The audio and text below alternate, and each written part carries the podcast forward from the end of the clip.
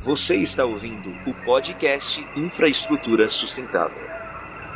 22 de março é o Dia Mundial da Água, um recurso fundamental para a vida e que perpassa várias infraestruturas fundamentais para as comunidades de qualquer localidade, principalmente da Amazônia. Mas não temos muito a comemorar, especialmente na região da Amazônia. Além de boa parte da população não ter acesso a serviço básico como água esgoto, também nossos rios estão ameaçados. Olá, amigos. Sou Sérgio Guimarães e este é o primeiro episódio de 2022 do nosso podcast Infraestrutura Sustentável. Retomamos com um assunto de fundamental importância para várias de nossas pautas prioritárias: a água. Nosso convidado de hoje é ninguém menos que o Iremar Antônio Ferreira. Muito conhecido na região da Amazônia, ele é membro fundador do Instituto Madeira Vivo e articulador de diversas ações coletivas, né, inclusive do Fórum Pan-Amazônico. E vai compartilhar um pouco conosco o olhar da população ribeirinha que vive à margem de um dos rios mais importantes da região norte. A gente vai entender, por exemplo, como viver cercado de água e nem sempre significa ter água para beber. Iremar, você pode começar se apresentando e falando um pouco sobre seu trabalho nesse tema da água? Olá, Sérgio. Olá a todos e todas que acompanham esse podcast né, de GT Infraestrutura e Justiça Socioambiental, é de uma grande relevância chegar né, até a, aos lares de cada um e cada uma que nos acompanha. Eu, como o Sérgio me apresentou, me chamo Iremar Antônio Ferreira, estou atualmente na coordenação do Instituto Madeira Vivo e parte também né, da coordenação do Fórum Mudança Climática e Justiça Socioambiental e do Comitê Internacional do Fórum Social Panamazônico, que são espaços de articulações importantíssimas nessa nossa grande região. E estou aí junto com os colegas da Bolívia, aqui na Bacia do Madeira, coordenando o projeto uh, Pela Vida Caminhamos Juntos na Bacia do Rio Madeira, uh, numa conexão binacional. Vejam que as águas perpassam em todas essas esse início da minha apresentação, né, Sérgio? E acima de tudo, eu que sou migrante, né? Eu sou migrante vim do Paraná né, para a Amazônia em 1986 que saí da beira de um rio, né, na região uh, de Palotina, na região de, de, de Assis Chateaubriand, Toledo, uh, de um rio que eu vi morrendo aos poucos em função da expansão da soja. Né? E, e por isso que uh, venho para a Amazônia e em campo, então, desde o meu primeiro olhar e principalmente enxergando os povos indígenas ali, Batsa, o canoé, canoeiro, na região em Juína, aonde eu pude então perceber que aquela realidade que eu vi nos livros, uh, que era coisa do passado, né? Porque o índio pescava, o índio caçava, assim, apresentava. Ali eu percebi e conheci logo os canoeiros, povo das águas do Grande Juruena. Então, é a partir dessa motivação aí dos 17 anos e que já vão alguns algumas décadas, é que estamos aí navegando nessas águas nessas águas de resistência, águas de vida, mas também, infelizmente, muito violada, né, Sérgio? É isso, amigo. Mas você já é um, um amazônida, cidadão amazônida, amazônico e amazônida desde o século passado, amigo. Conheci o trabalho desde a década de 80, 90, na região noroeste de Mato Grosso, região de Juína. Nos encontramos muito por lá. Mas Caminhando aí nessa linha da infraestrutura, nas bacias dos rios Madeira, do Xingu, do Telespires, Tapajós, Juruena, um conjunto de obras do governo federal tem provocado consequências irreparáveis, né, tanto ambientais quanto para o direito dos povos e populações que habitam esse território. Quais são as principais é, consequências dessas obras e as principais ameaças as águas na bacia do Rio Madeira hoje? Muito bem, Sérgio. Eu achei esse foco das ameaças hoje nos remete a um processo, né? a um processo de, de colonização desenfreada, desencadeada principalmente a partir da década de 70, e com uma motivação né, de ocupar para não integrar, né, lemas aí do regime uh, civil-militar, e que e numa tônica que prevalece até hoje, né, ou seja, os grandes projetos eles caminham na mesma tônica, é sempre pensando ah, em favorecer o conjunto da nação e sem levar em conta as populações da região, principalmente os povos indígenas, as comunidades tradicionais e as populações que foram aos poucos chegando, forçadas até por um chamamento para aliviar pressões do, do, do, do sul-sudeste do, do, Brasil, de modo particular, do qual fiz parte dessa leva de imigrantes, né, e, contanto, e, portanto, ah, hoje a bacia do Rio Madeira vem sofrendo desenfreadamente ofensivas. Nós tivemos ah, dentro da bacia do Madeira uma primeira grande hidrelétrica de Samuel, né, iniciada no, no, início dos anos 80 e concluído, ah, concluída já no início dos anos 90 e que uh, barraram um rio importantíssimo uh, e que depois vem uh, algumas tentativas né, de, de, de, novas hidrelétricas vindo, por exemplo, a, a se consolidar dentro de uma perspectiva uh, desenvolvimentista, mais uma vez, e para atender uma demanda energética sobre o fantasma do apagão, né, principalmente aí no início dos anos 2000, e que esses estudos uh, se iniciaram pensando num complexo hidrelétrico do Rio Madeira e que foram sendo consolidadas uh, nesse contexto. Então, a principal uh, a ameaça e que, que desde quando do seu início, ou mesmo ainda antes do início da construção, já estava colocando em risco as nossas populações dessa região, é esse chamado complexo hidrelétrico do Rio Madeira, porque é um complexo por dada a sua grande complexidade, que aí nós podemos destacar algumas dessas linhas. As hidrelétricas como ponto central de interferência no rio, um processo baseado num processo de licenciamento vicioso, que não considerou a participação popular, associada a ela vem o contexto das hidrovias, né, ou da, da hidrovia já consolidada de Porto Velho a Itacoatiara, no Amazonas, e a intenção de prolongar essa hidrovia, fazendo a conexão pelo Mamoré, Guaporé e com a possível conexão com a bacia do Paraguai. Então, para viabilizar o escoamento de soja, inclusive esta, é, é, esse texto, este argumento está dentro do marco do complexo hidrelétrico do Rio Madeira e aos poucos essa hidrovia está se consolidando. Veja bem que a, a expansão da soja aqui na região também da bacia do Madeira, ela é monstruosa.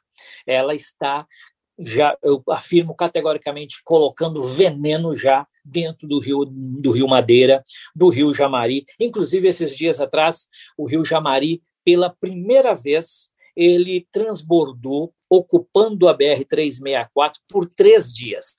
Três dias ficou paralisado. Por quê? O desmatamento acelerado está levando a um processo de assoreamento desses rios da nossa região.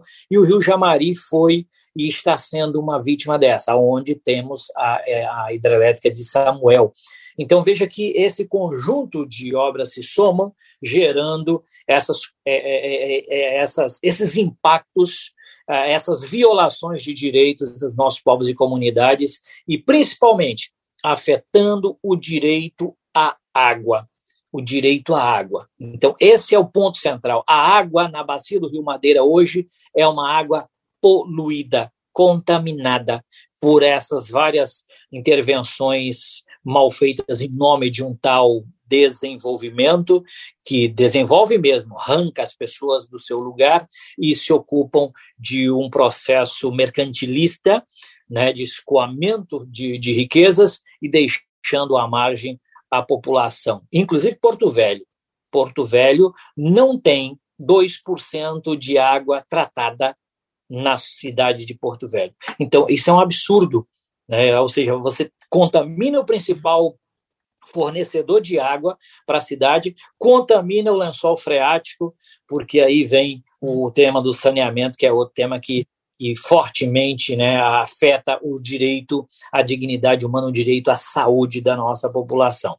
Bom, eu fecho aqui para que você possa né, de, provocar mais algum tema a partir disso que eu acabei de mencionar. Então, amigo, realmente não temos nada, é, ou quase nada, a comemorar é, com relação a essa data do Dia das Águas. Mas agora sim, de uma forma bem objetiva, Iremar, você falou de uma forma geral das ameaças, mas assim, do que já foi construído, do que já foi feito, essas hidrelétricas que foram feitas aí em Rondônia, no Rio Madeira, principalmente, quais os impactos que isso gera direto na vida dos povos e das comunidades aí da região.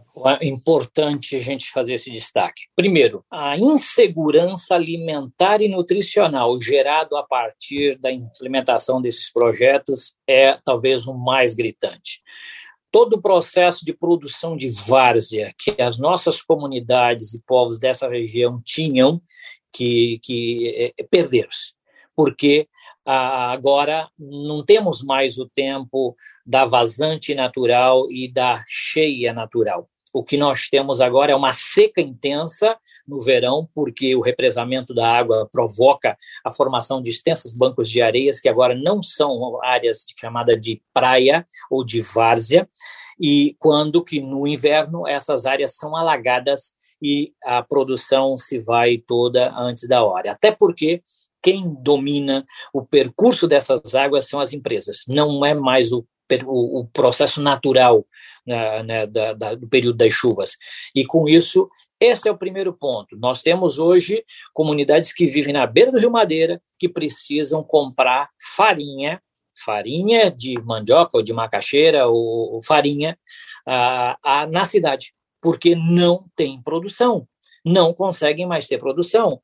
Se perdeu produção de plantios de açaís, açaí nativo, não, e isso tudo é, é, é, compromete a vida dessas pessoas. O peixe, outro elemento muito importante, o barramento desse rio proibiu, proibiu a subida, a reprodução desses peixes. Hoje há uma escassez muito grande nós temos em Nazaré, eu vivo na comunidade de Nazaré, na beira do Rio Madeira, abaixo das hidrelétricas, o pessoal está levando peixe, tambaqui de viveiro, levando para lá para poder vender para o pessoal comer peixe. Então, veja a gravidade uh, do, dos problemas que submetem as nossas populações da beira desse rio. A cidade, apesar de ficar de costa para o rio, ela tem todo um lençol freático contaminado, com isso, o índice de verminose, de doenças né, causadas pelo consumo dessa água contaminada é muito grande a partir dos poços amazônicos, já que a, o, o, o, o índice também de fornecimento de água potável é baixíssimo, então as, as verminoses tomam conta, né, da, infelizmente, da vida de nossa população.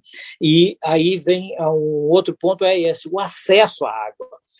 Primeiro, quem então, como falava do, das águas contaminadas, quem tem alguma grana, algum recurso, consegue comprar água engarrafada dita mineral. Quem não tem vai depender do que tem, da cacimba, do poço amazônico que tem nas suas proximidades. Um outro fator relacionado à água é também o direito de ir e vir das populações nesses rios.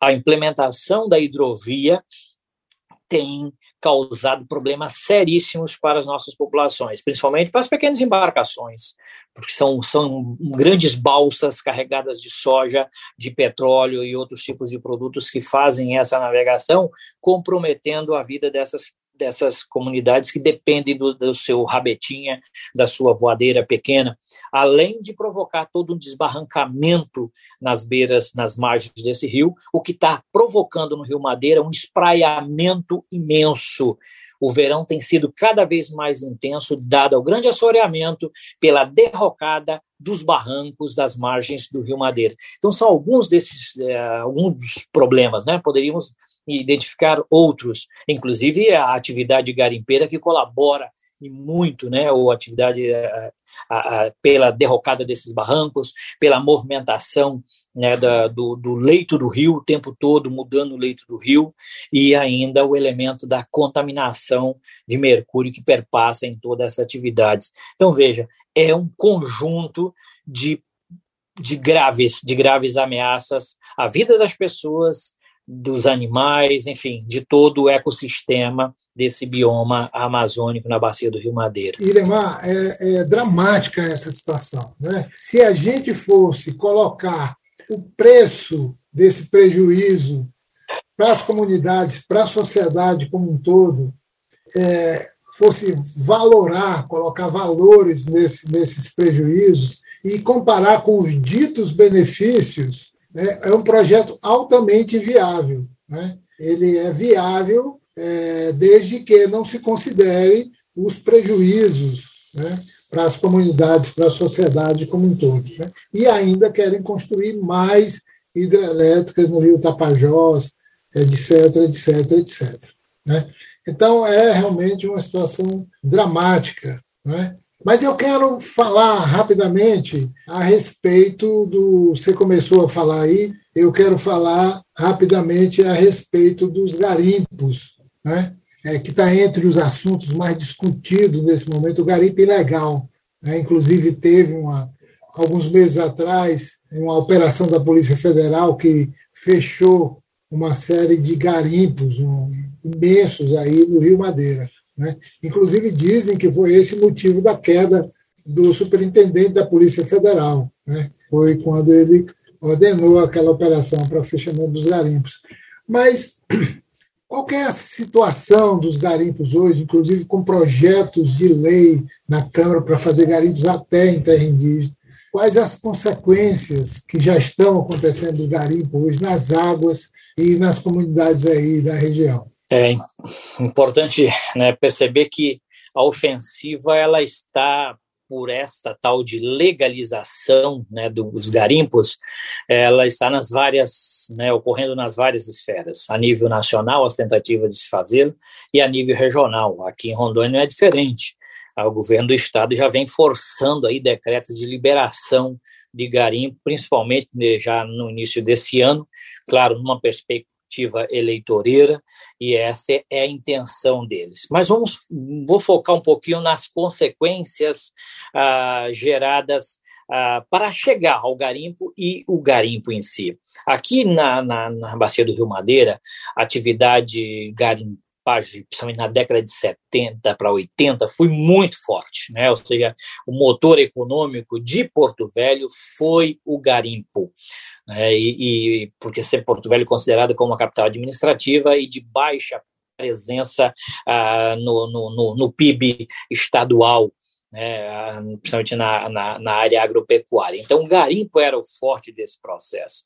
E só que aí, é claro, com, com, com a questão da, da, do, das leis também se constituindo, apertando essas atividades aí nos anos 90, isso caiu e ficou concentrado na atividade garimpeira na mão de algumas empresas, de algumas empresas, de alguns políticos, enfim, daqueles que tinham recursos para poder ah, manter aí essa atividade e inclusive tendo influências né, junto a órgãos fiscalizadores. Então, essa era a prática, organizadas inclusive em torno de algumas cooperativas aí.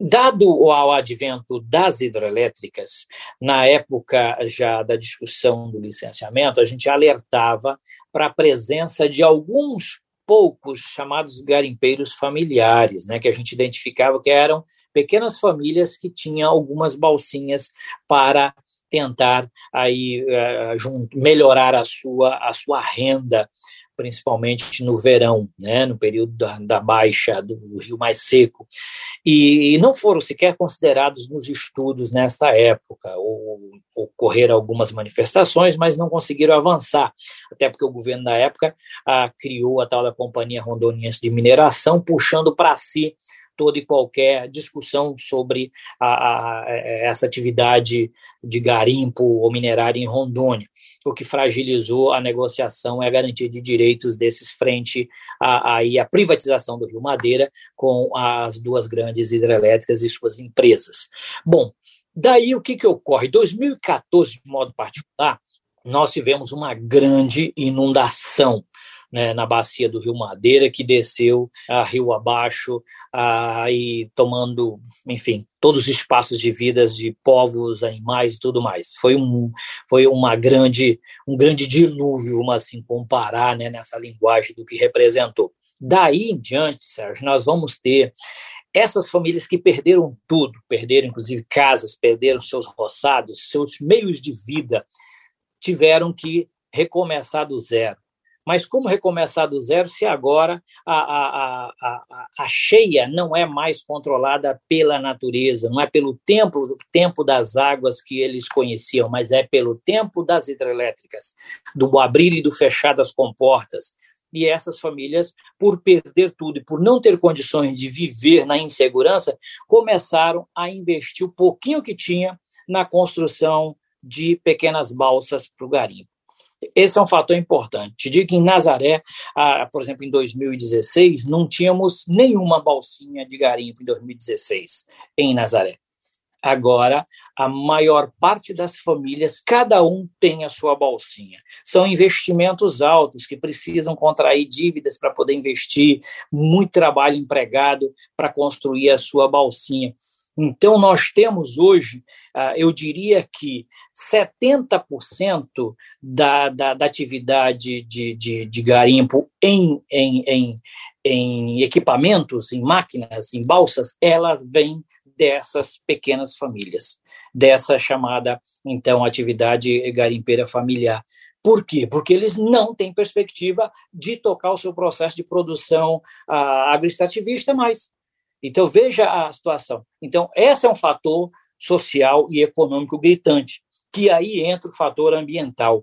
Porque imagine essa quantidade de cada comunidade, pelo menos aí a metade dela envolvida na atividade garimpeira na, ao longo desse rio Madeira, é muito mercúrio que está sendo jogado nesse rio é muita contaminação pela movimentação de combustíveis, de lavagem, de limpeza de motores, de, de tudo isso. Então, o Rio Madeira virou um caldeirão, é um, é um depósito de contaminantes, um depósito de contaminantes. E aí você pergunta, mas como é que chega, por exemplo, se a atividade é ilegal, como é que chega esse mercúrio, como é que chega, chega o azogue?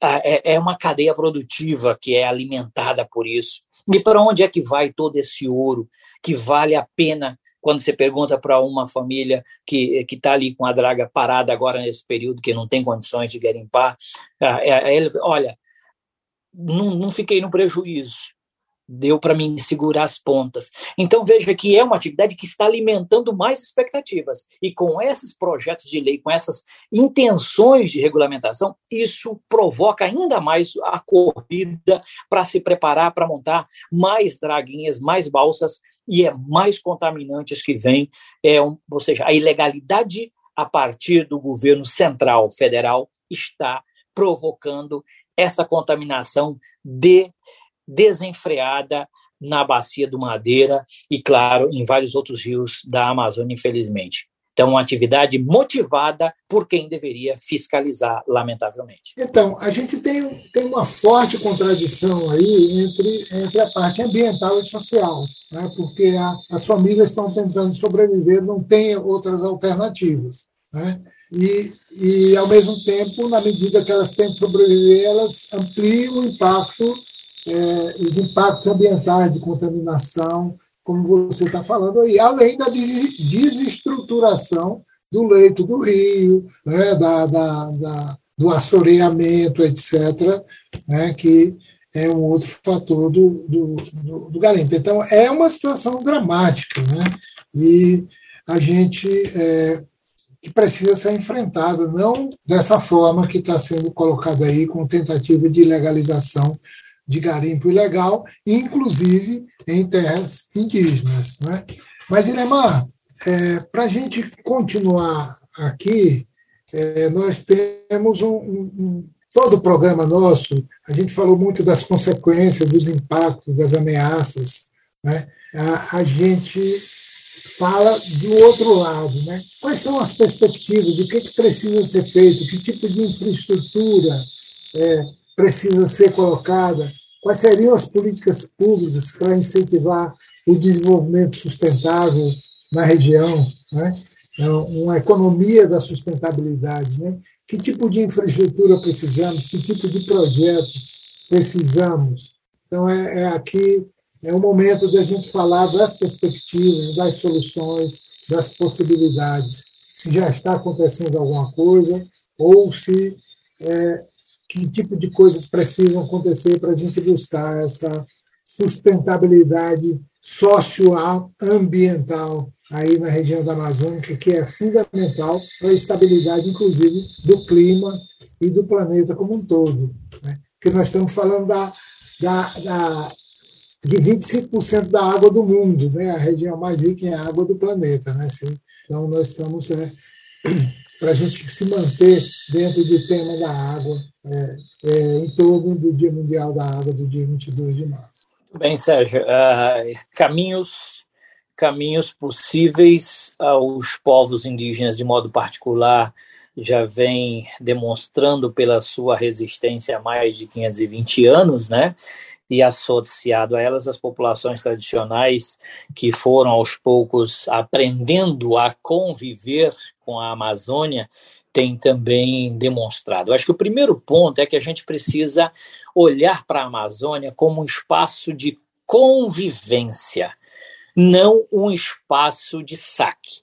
Porque essa lógica do saque, aquela lógica de um de a, a floresta a, principalmente trazendo a floresta como um elemento né, muito presente em muitas literaturas, em paisagens e pinturas, como um elemento a ser vencido, um inimigo a ser vencido, porque dentro dele está o desconhecido, está o indígena espreita em alguma, atrás de alguma árvore que pode te flechar, que pode fazer isso e aquilo. Então, esse imaginário construído numa lógica desenvolvimentista é que motivou todas essas políticas públicas que não consideram a Amazônia com seus povos e culturas e com a sua etnobiodiversidade, né, como um todo, não considera como parte integrante desta casa comum. Infelizmente, a lógica que nós temos é uma lógica de saque. Não vou nem falar de colonialismo, vou falar de saque. Esta é a lógica, lamentavelmente, conduzida pela maioria das políticas públicas até hoje para a Amazônia. Tivemos alguns momentos e algumas perspectivas aí de tentar fortalecer, né, a, a, a, olhando para a Amazônia como um sujeito de direito. E é isso, temos que olhar para a Amazônia com toda a sua diversidade, etnodiversidade, como sujeito de direito, e principalmente a água, porque nós nós temos bem claro que os povos e comunidades tradicionais são os guardiões dessa água, porque se cuidam da floresta, se garante-se chuva, garante-se água nos rios, garante-se o ciclo hidrológico. Então passa por aí esse serviço, esse serviço ecossistêmico. Não vou nem falar de um serviço ambiental, simplesmente. Esse serviço ecossistêmico causado por essa interrelação de convivência é que fez até há pouco tempo a Amazônia que nós tínhamos. Porque, infelizmente, essa Amazônia que nós tínhamos não é mais a mesma a, a Amazônia do hoje. A Amazônia do hoje é a Amazônia que está gradativamente, ano a ano, perdendo milhares de hectares, de hectares pela conversão da floresta, retirada da floresta e colocando aí o gado. Então, eu acho que o primeiro ponto é isso. É preciso olhar para a Amazônia, entendendo que ela tem uma série de Amazônias, temos ecossistemas diferenciados dentro dessa Amazônia e cada um tem o seu potencial por exemplo, vamos pegar aí os povos indígenas, com toda essa, essa esse, esse serviço ecossistêmico, esses ecossistêmicos que, que promovem para nós, é preciso que as políticas públicas atendam a esse modo de vida específico. É preciso garantir esses territórios reivindicados, os já demarcados, os em, em tentativa de se assegurar como parte fundamental para garantir para o Brasil e o planeta como um todo o equilíbrio na produção, principalmente de chuva, e passa por floresta em pé e não floresta deitada. Então, aí é o primeiro ponto. Não dá para simplesmente tratar com política de bolsa verde. Ah, vamos colocar bolsa verde para aquele bolsa verde para quê? O que, que está por trás disso? O que, que a sociedade entende com isso para que não ache que é simplesmente uma esmola? Ou para que quem está lá entenda que é uma forma de lhe congelar? Não é por meio de projetos de sequestro de carbono que nós vamos assegurar os direitos dessas populações, mas sim por meio de políticas públicas. É o governo, enquanto representante dessa sociedade, por meio de políticas públicas, assegurando-lhes esse direito. Nas águas, dentro das águas. Aqui, as navegações se queima, se joga nessa água uh, milhares de litros de combustíveis diários. Por que as embarcações ainda não estão solarizadas? Por que não funciona com energia solar? Por que, que tem que ser por combustível? Nós estamos aí trabalhando num protótipo, creio que até a metade do ano já teremos uh, um resultado prático de uma rabeta solar. Todas as famílias ou quase todas as famílias da Beira Rio têm um rabeta, que depende da queima de gasolina, com óleo dois tempos, e isso é, é, é contaminantes que vai para o rio. E por que não uma base de energia solar, por exemplo? Né? Então, temos, uh, temos soluções para isso. A água. Por que as nossas comunidades da beira do rio têm que continuar tomando água contaminada, indo aumentar a filas da, da unidade de saúde. Temos, enquanto aí já ah, desenvolvido pelo INPA, por exemplo, potabilizador à base de energia solar. É preciso investir nisso. Nós temos exemplo em Nazaré, onde a gente vive, a gente conseguiu, por meio de um apoio do Fundo Socioambiental Casa, implementar duas, duas unidades já de captação e potabilização da água para atender a comunidade. Então, nós temos caminhos. É preciso é, é, é ter esse carinho o, o, carinho de olhar e ver que a Amazônia não é um balcão de negócio, mas ela é um grande negócio, sim, mas um negócio para a vida, para o futuro, e não simplesmente para alimentar alguns lucros. Então, nós temos saídas. E essas grandes hidrelétricas, para que isso? Por que não solarizamos, por exemplo, pegando a energia solar como ponto focal? Por que não se cria políticas públicas para solarizar, para que as pessoas solarizem suas casas? Por que não se motiva isso? Por que não se incentiva isso? Por que mais hidrelétricas? Por que mais barramento dos rios? Então, nós temos muitas saídas e precisamos focar e fortalecer ah, essas discussões para que a gente consiga avançar né, pra, nessa direção de assegurar esses direitos das, das populações nos seus lugares. Não é retirando elas que nós vamos proteger parques, vamos privatizar parque, vamos entregar aí adote um parque na mão de empresas que querem é só lucrar com crédito de carbono ou com essa bioeconomia, como se fala, e que é, assim está entrando, por exemplo, lá perto de Nazaré. Nós temos lá a empresa, né? O Carrefour, já como uma empresa que terceirizou ali o serviço de um parque. Como é que fica a relação com a sociedade local? Qual a participação nisso? Então é preciso que a gente tenha políticas públicas para fortalecer e assegurar direitos. Elemar, rapaz, nós temos é, muito, muito assunto para conversar. Vamos ter que daqui mais uns dias fazer um outro podcast para a gente continuar trabalhando nesse assunto, que eu quero focar principalmente nas alternativas que você começou a falar, quais são os caminhos, como a sociedade pode se organizar, como é que nós vamos ter políticas públicas que priorizem essa sociedade. Nós temos esse ano de 2022 uma eleição presidencial aí, onde é importante que as as comunidades tenham visibilidade e contribuam nas propostas para os candidatos. Né? Quais são os candidatos que estão sintonizados com a proteção da Amazônia, com o fortalecimento das comunidades, com a busca de alternativas de uma economia da sustentabilidade em suas várias dimensões é, social, econômica, ambiental. Né? É, e nós temos muito, muito, muito o que conversar. Vamos desde já deixar aqui pré-agendado uma, uma segunda conversa aí mais para frente um pouco. E, mas antes disso, é, eu estou querendo te falar.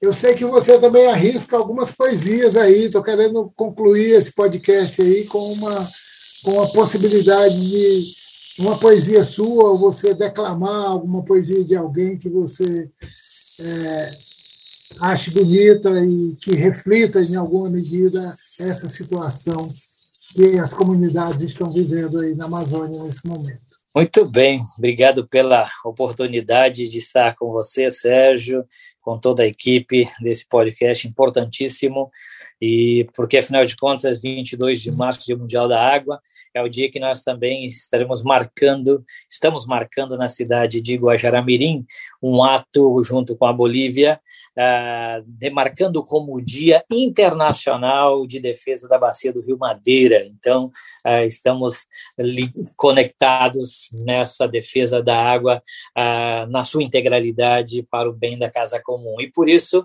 eu declamo então a, a minha a poesia que eu musicalizei, mas hoje não estou preparado para cantar ela, mas eu vou trazer em forma de poesia, que o nome dela é Meu Rio, né? inclusive trazendo essa é, parte dessa reflexão. Meu rio, deixem meu rio viver, deixem meu rio passar, deixem-no viver sem barramentos que vêm para a vida pagar. Deixe meu rio correr, livre sem nada barrar. Rios vivos é vida livre, rios livres é vida viva. Deixem minhas águas puras, deixem as vidas pulsar, deixem-no a viver plenamente e toda a vida semear. Eu sou o rio vivo semente de um novo amanhã que virá.